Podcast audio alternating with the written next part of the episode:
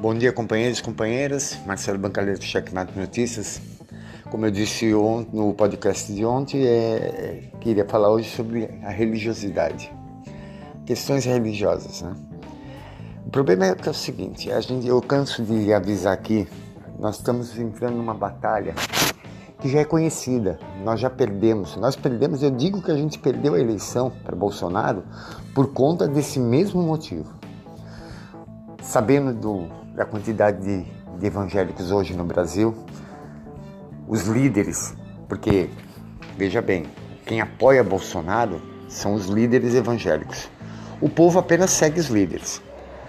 Mas a esquerda, a maior, uma grande maioria da esquerda agnóstica, ateus, é, pessoas que não, têm uma fé, não comunga de uma fé cristã, acaba pegando essa briga por outro lado.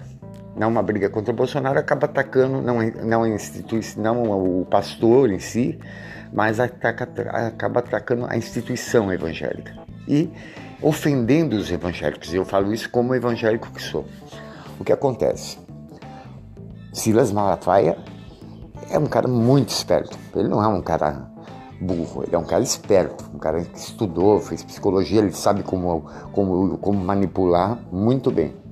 E ele está inflando as, as igrejas pedindo o apoio ao, ao, às manifestações de 7 de setembro. A igreja vai seguir, mas não culpe os evangélicos, porque, cara, quando uma família está na igreja, ela é fiel ao seu líder. Eu vejo isso, eu sou evangélico desde os 17 anos, eu tenho 51 hoje. Aquela família que teve o filho que foi, saiu das drogas, aquele cara que teve dificuldade e a igreja ajudou, porque as igrejas ajudam, as igrejas que não são apenas mercenários, existem igrejas boas e que ajudam as famílias. Então, quando a família acaba tendo uma vida melhor, a partir do momento que ela foi para a igreja, ela vai se tornar fiel ao que aquele líder disse. Aquele líder dizia que a banana é reta, ela vai acreditar que a banana é reta. Não tem jeito. Não adianta querer bater contra isso. E, não adianta, e pior ainda, eu vou, é a esquerda, na tentativa de defender a democracia a justiça social, pegar e falar que é, nós temos que é, começar a atacar as igrejas. Ah, crente é isso, crente é aquilo, crente é isso, crente é aquilo. Não tem jeito, entendeu?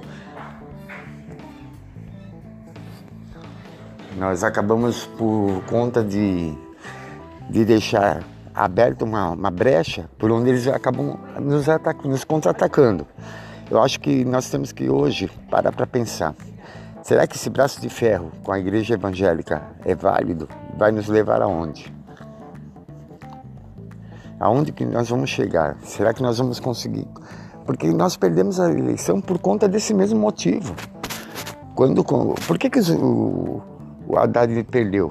Nós temos igrejas evangélicas que são fiéis à esquerda, ao socialismo, que concordam que o socialismo é o que mais se, se, se, se, se assemelha às práticas cristãs, que se assemelha aos ensinamentos de Jesus. Nós temos, nós temos vários evangélicos de, do PT, nós temos, eu tenho um grupo junto com a irmã Esther, que é o grupo é, Cristãos Socialistas. Então esse, esse ataque, não caiam nessa. O Silas sai, joga uma nota lá no Instagram, no YouTube, no Facebook, falando mal do, do apoiando Bolsonaro, chamando as manifestações, e aí nós vamos lá xingar e falar. Achar que isso daí vai fazer, vai trazer só mal para nós, porque em vez de xingar o Silas, a gente está xingando todos os evangélicos, estamos atacando a instituição evangélica, entendeu? E para esse povo que segue, não adianta isso, porque para eles a fé não muda, entendeu? Eles vão seguir os seus líderes. Não culpe os, evangélicos, mas culpe os líderes. Então eu, eu acho assim, nós temos vários bons pastores e socialistas que sabem como tratar na palavra, na Bíblia, e, e mostrar em condenação esses líderes. Não adianta a gente querer xingar Silas Malafaia, porque xingar Silas Malafaia só vai trazer revolta e ódio desses evangélicos, cara. E são muitos. O índice hoje dos evangélicos no Brasil é muito alto. Nós perdemos votos, entendeu? Nós temos que ganhar esse povo e não trazer eles contra nós. Eles não são o pobre de direito. O pobre de direito é uma coisa. O povo evangélico que apoia seus líderes é outra. Eles apoiam por motivo de eles estarem fazendo parte de um corpo, né, de uma igreja, e por conta disso eles seguem os líderes. Assim como nós também seguimos os nossos líderes. Então nós temos que parar para pensar nesse modo de agir. Alguma coisa está errada, nós estamos agindo errado e não podemos seguir dessa forma, porque senão nós corremos um grande risco de perder em 2022. Eu digo isso com certeza, com certeza. Tá bom, meus amigos? Bora lutar, vamos pensar com carinho sobre isso. Não dá para seguir desse jeito, não.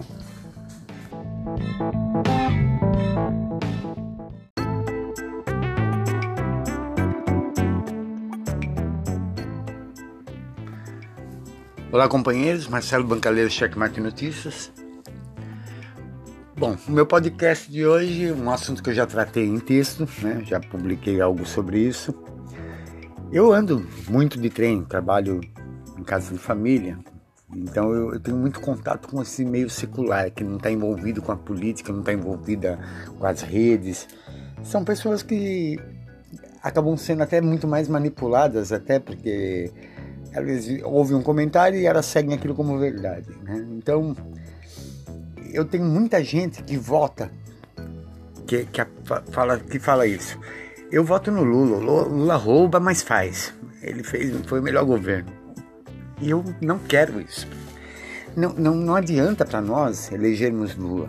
Eu não quero apenas eleger Lula. Eu quero limpar a história do PT. Lula não é Maluf. Maluf que que usavam esse jargão, rouba mais faz. E ele se reelegia, ele ficou no governo vários anos, é, vários mandatos, né? Sempre ganhando eleições por causa desse rouba mais faz. E querem colocar isso sobre Lula. Cara, Lula não é, não cabe Maluf em Lula. Porque Lula não roubou. A criminalização do PT foi, foi feita a partir do mensalão. Ali começaram a criar no imaginário popular que o PT rouba, embora faça. Alguns ficaram totalmente revoltados e se afastaram do PT, partiram para outro lado. Até gente que fazia parte do PT se, se, se separou por conta de, de, dessas loucuras, dessas mentiras, dessas falácias, criaram outros partidos, que hoje até são partidos que nos ajudam no lado da esquerda. Mas esse rouba não aconteceu. O mensalão não existiu. Para isso nós temos aí o Henrique Pisolato, que a gente que é a nossa segunda bandeira, né? a bandeira, talvez a minha bandeira principal, Pisolato inocente. Quando eu comecei a defender Pisolato em 2012, é, ele não era conhecido. Ninguém sabia quem era Pisolato. Poucas pessoas sabiam que ele tinha sido candidato a governador no Paraná. Poucas pessoas sabiam que ele havia ajudado o Betinho a, a, o, o, o, o, Brasil Sem Miséria, né? A, a, criar a campanha do Brasil Sem Fome, é, que veio a virar o Bolsa Família e tudo.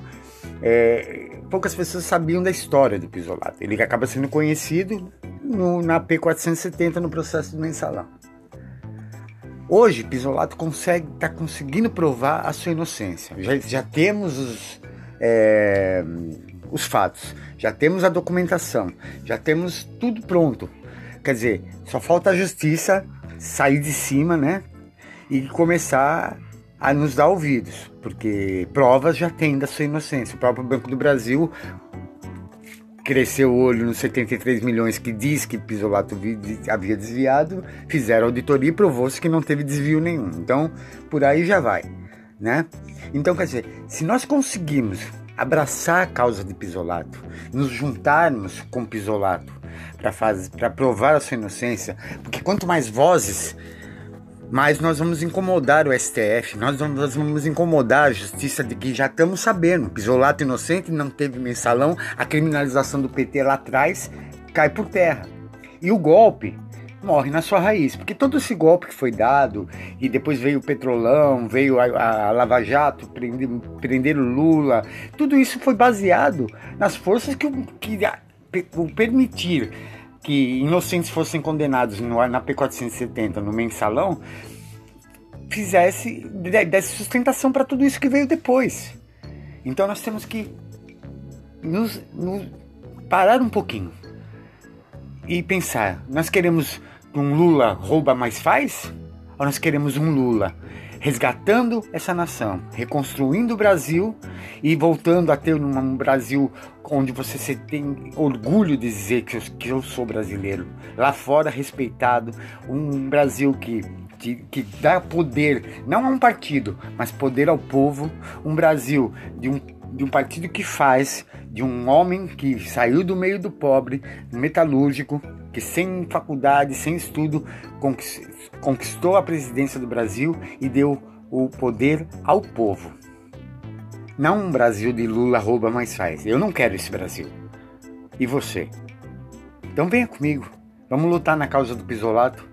Vamos ajudar. O filme está para ser lançado, né? Infelizmente o meu notebook, uma goteira em casa queimou meu notebook que eu tinha ganhado.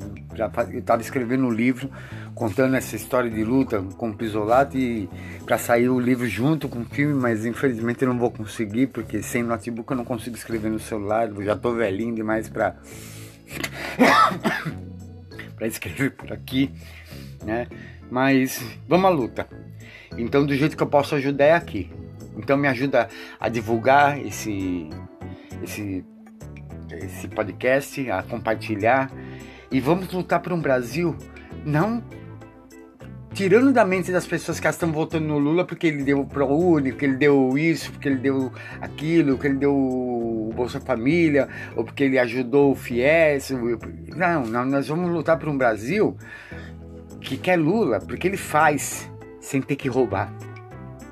Lula não é Maluf. Não cabe para Lula essa frase do rouba, mas faz. Vem comigo? Bora lutar? Bancaleiro do Checkmate. Um abraço.